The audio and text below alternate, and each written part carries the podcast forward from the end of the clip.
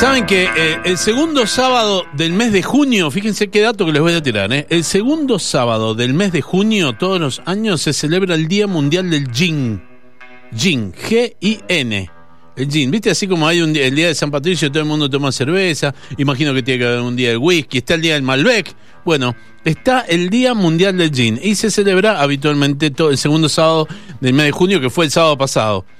En Mendoza hay una destilería que se dedica a fabricar gin, que es Hilving. ¿sí?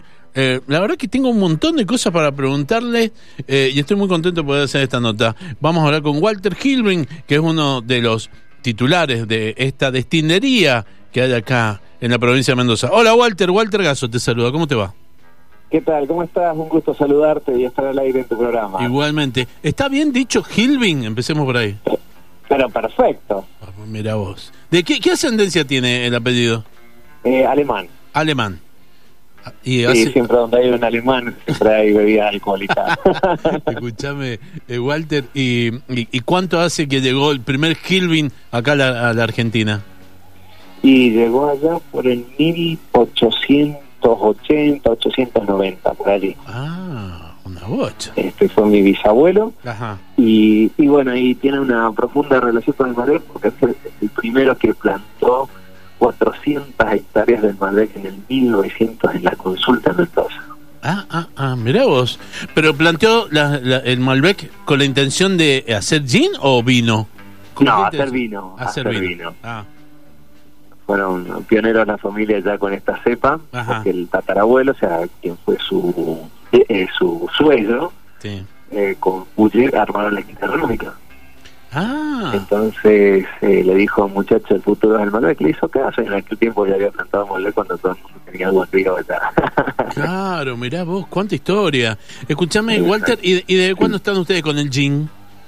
Y nosotros estamos con el gin, o sea, con la destilería estamos desde el año 2000. Sí. Empezamos a hacer grapas, Sí. eh, aniata, Ujú. y a partir del año fines del 2017 a la fecha empezamos con Ajá. que tiene Malbec justamente en honor a, los antepasados. Creo que hoy si no le hubiéramos puesto Malbec al gin, creo que se levantaría mi abuela de la tumba y me diría, pibe, no aprendiste nada. Totalmente, claro. Escu- a ver, eh, si yo hablo de gin, ¿es lo mismo que ginebra? ¿Son las- ¿Es la misma bebida? Internacionalmente sí, a veces lo usan como sinónimo, pero en realidad no es lo mismo. El gin es una base, es una base, eh, digamos, alcohólica neutra, donde se macera, Sí. digamos, varios de principalmente. Ah, ¿Sabes qué? Para, para, ¿sabes que yo te estoy escuchando mal? ¿Vos me estás hablando por manos libres? No, no, no te estoy hablando Ah, normalmente. A ver si, porque te Escucho un poco reverberancia. he escuchado un poco de rever. A ver, eh, Matías, ¿podés sacar un poco de rever a Walter? Ahí está, vamos de nuevo. Eh, la Bien. diferencia entre gin y ginebra. El gin y ginebra, y muchas veces se lo utiliza como sinónimo, pero Ajá. no es así. Sí, Eh, el gin es una base alcohólica, sí. ¿sí? en donde se maceran bayas de negro y un montón de otras hierbas que le llamamos botánicos, ¿sí? Que le dan una riqueza aromática y gustativa particular. ¿sí? Y la ginebra, propiamente dicha, proviene en realidad de Holanda. Los holandeses le vendieron a los ingleses. Ajá. Y era solamente la maceración del enebro en el alcohol. Sí, este, bueno, comerciaban libremente hasta que se pelearon en la oportunidad. claro. Eh, eh, y bueno, entonces los ingleses dijeron, bueno, a ver, eh, lo podemos hacer nosotros esto también. Entonces fueron ellos los que empezaron, digamos, de, de llamarle ginebra, llamarle gin, y de ahí hacer la combinación con, con otras hierbas, y bueno, y así empieza a crecer este mundo, digamos, de del vino de la ginebra. Pero no es hasta, bueno, en los años 20 estuvo también un, estallido y un consumo muy importante, en los años 20 y 30, y bueno, y la tenemos ahora, una en las últimas décadas, principalmente en Europa, y ahora recién en Argentina, casi siete o ocho años después, estamos viviendo lo que se está viendo en otras partes del mundo. Eh, sí, y sabes que lo que veo también mucha... A ver, me parece que es una bebida, vos me lo, recién me lo explicaste bien, es una bebida que se adapta a cada geografía, o sea, cada lugar le puede dar eh, su particular estilo a esta bebida. Tal cual, tal Ujú. cual.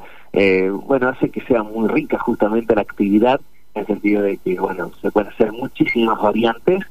Y bueno, el tema eh, y el desafío es lograr que dentro de esas variantes uno logre un producto rico, ¿no? Porque puedo combinar muchas cosas, pero ahora que salga bien ya es otra historia. ah, claro, totalmente. Y hay, a ver, eh, últimamente me parece, en base a lo que yo veo, que, perdón, que por ejemplo con el gin tonic hay como Sí. una eh, una especie de, no sé si decirle furor o revival o qué, pero viste que vienen en los super, hay, hay las marcas eh, todopoderosas de gin, ya vienen hasta con los vasos, te dicen, estos son los vasos para el gin tonic. Es como que mucha gente ha vuelto, ha descubierto el gin tonic y, y lo está tomando, ¿no? ¿no? ¿Puede ser? Sí, ah, hay un, eh, sí, lo está descubriendo, pero también está pasando un fenómeno a nivel mundial que nos permite a, a las destilerías artesanales como la nuestra podernos insertar en el mercado desde otro lugar Sí. y de otra forma. Es que, eh, bueno, hoy está recién apareciendo en Argentina, para otras partes del mundo, que el consumidor promedio de gin ya no toma estas grandes marcas. Ajá. Busca justamente destilados que, que sean digamos, artesanales en el buen sentido, porque tampoco hay, Sí. hay que diferenciar entre artesanal y casero. Casero es lo que tenemos a mano en la casa y en cierto modo podemos improvisar y artesanal siempre lo fino que viene de arte. Entonces tenés que tener conocimiento, tenés que tener experiencia, tecnología y un montón de cosas para hacer un producto realmente bien elaborado. O sea, siempre hago el ejemplo de un orfebre, ¿no? de conocer lo que es una piedra y un metal a transformarlo en una joya, porque hay mucho conocimiento atrás Sí. para poder lograr eso. Entonces, el consumidor promedio en otras partes del mundo ya no quiere un producto masivo, sino quiere un producto cuidado, exótico y de un lugar que sea realmente diferente. Totalmente. Entonces, eso nos da cabida para poder llegar a distintas partes del mundo y, y poder eh, llegar a, a la góndola con un poquitito menos de dificultades. A ver, y el Malbec Gin, el Hilvin Malbec Gin, eh, Sí. primero, a nivel internacional, ¿qué aceptación tuvo? Muy buena, muy buena, este, porque también nos posiciona eh, como país. ¿sí? Ajá, Eh, claro. Argentina en el mundo es conocida por el vino Malbec, entonces nuestro gin también tiene mucho atractivo ujú. Por ese lado y también identifica el país, porque imagínate que en otras partes del mundo, nosotros acá en las tiendas que venden alcohol le llamamos vinotecas, Sí, donde el 80% es vino y un 20% son licores. sí. Y en otras partes del mundo le llaman licorería, Claro. donde el, Ujú. el 80% son licores y el 20% vino. claro. Entonces, estás en un lugar en donde hay muchísimas ginebras o gines, entonces, ¿cómo, cómo diferenciarte o cómo encontrar tu lugar? Entonces, hay muchos consumidores en el mundo que ya distinguen a Argentina con los vinos, los increíbles vinos que se hacen aquí en, en toda, esa- Ujú. en toda la parte cordillerana y también ahora en la, en la costa. Eh, y eso hace que, bueno, podamos tener eh, otra otro atractivo por parte del consumidor. Está bueno. Ahora, ¿y cómo logran que sea tan clarito viniendo del, del Malbec? Porque el otro día me, detuve a ver y digo, acá debe haber un proceso de destilado fenomenal. Tal cual, tal cual, porque todos los destilados son transparentes, por eso también se les llaman aguardientes, Ajá. agua que arde, porque son totalmente translúcidos. Cuando empiezan a tener color es o porque se le agregó un colorante, sea natural o artificial, o adquirió el color porque estuvo en contacto, por ejemplo, en el caso del whisky, ron, brandy o coñac, Sí. es porque estuvo en contacto con la barrica. Entonces, la madera es lo que le transfiere ese calor, ese color caramelo a la bebida. Ujú, ujú. Mira vos, escuchame, ustedes con la destilería eh, en este tipo de, de bebidas están haciendo nada más que gin. No, no, no. Este, nosotros hacemos grapas, Ajá. eh, varietales, que también somos un poco exóticos en el Sí. mundo, porque por lo general las grapas, bueno, miren, en- de todos los lugares donde hay viticultura se hacen grapas, lo que Sí. pasa es que el nombre más común es este que te menciono, porque de Italia, pero por lo general son de variedades blancas o tintas. Ajá. Y nosotros nos podemos dar el lujo de hacer grapas de variedades tintas eh, y de distintas, bueno, valga la redundancia, variedades, ¿no? Porque acá en Argentina tenemos grandes plantaciones de un entonces materia prima de primera de primera y que podemos elegirla y con ello podemos hacer estas variantes. Bien. Y, y- Además hacemos eh, brandy, que es lo mismo que el coñac, lo que pasa es Sí. que le llamamos brandy porque no estamos en Francia, porque el coñac es una denominación de origen. Ajá. Ah, ah, mirá vos. Qué bueno lo que me estás diciendo. ¿Sabés quién era fanático del brandy? ¿Quién? Sandro. Ah, mira, Sandro eh, te- tenía un auto em, que se le habían hecho hacer, ¿no? O sea, eh, toda la remodelación interior. Te estoy hablando de un Rambler Presidente, un auto que en los 60 era un auto tremendo.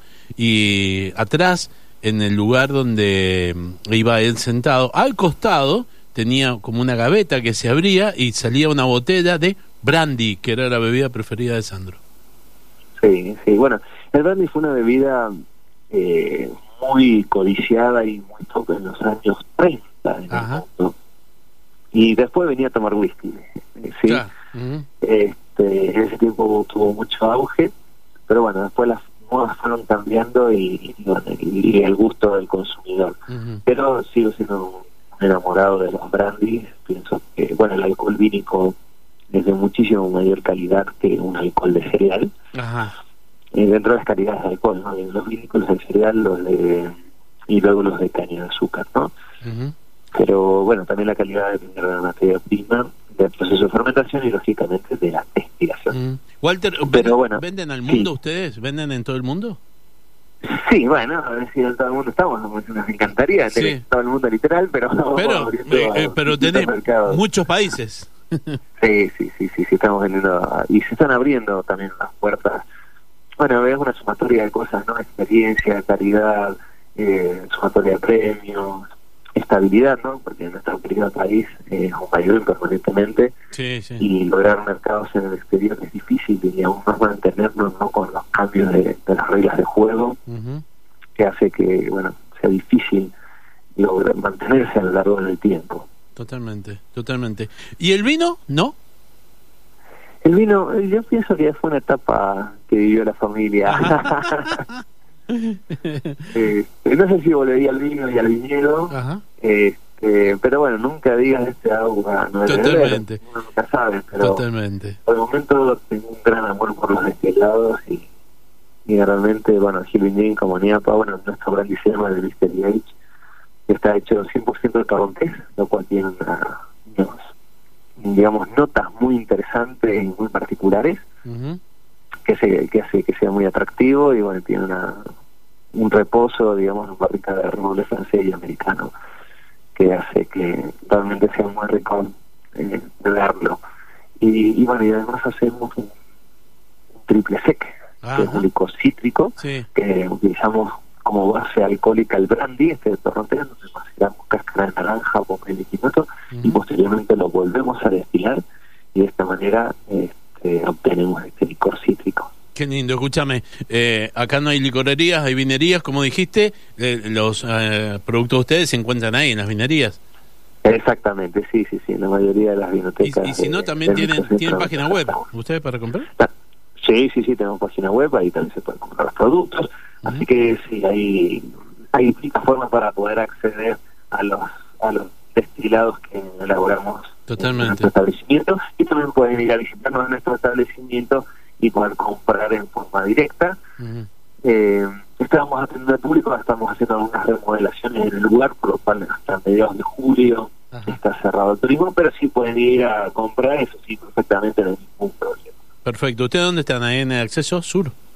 En el acceso sur, lateral oeste, sí, entre la calle Sapiola y Ancholena. Acceso sur al 2200.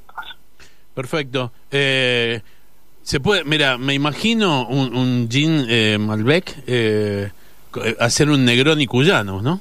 Tranquilamente. queda espectacular, anda muy, muy bien. La verdad que este, la combinación del gin con el vermouth y, y con el parece que sea realmente muy, muy rico. Y ahora es momento, este clima es bueno para un negro. Este es el momento. Ay, se me hace agua la boca. Walter, te mando un abrazo enorme. Me, me encantó conversar con vos y me, que me explicara todo esto de, del, del gin hecho con Malbec, porque realmente es una maravilla.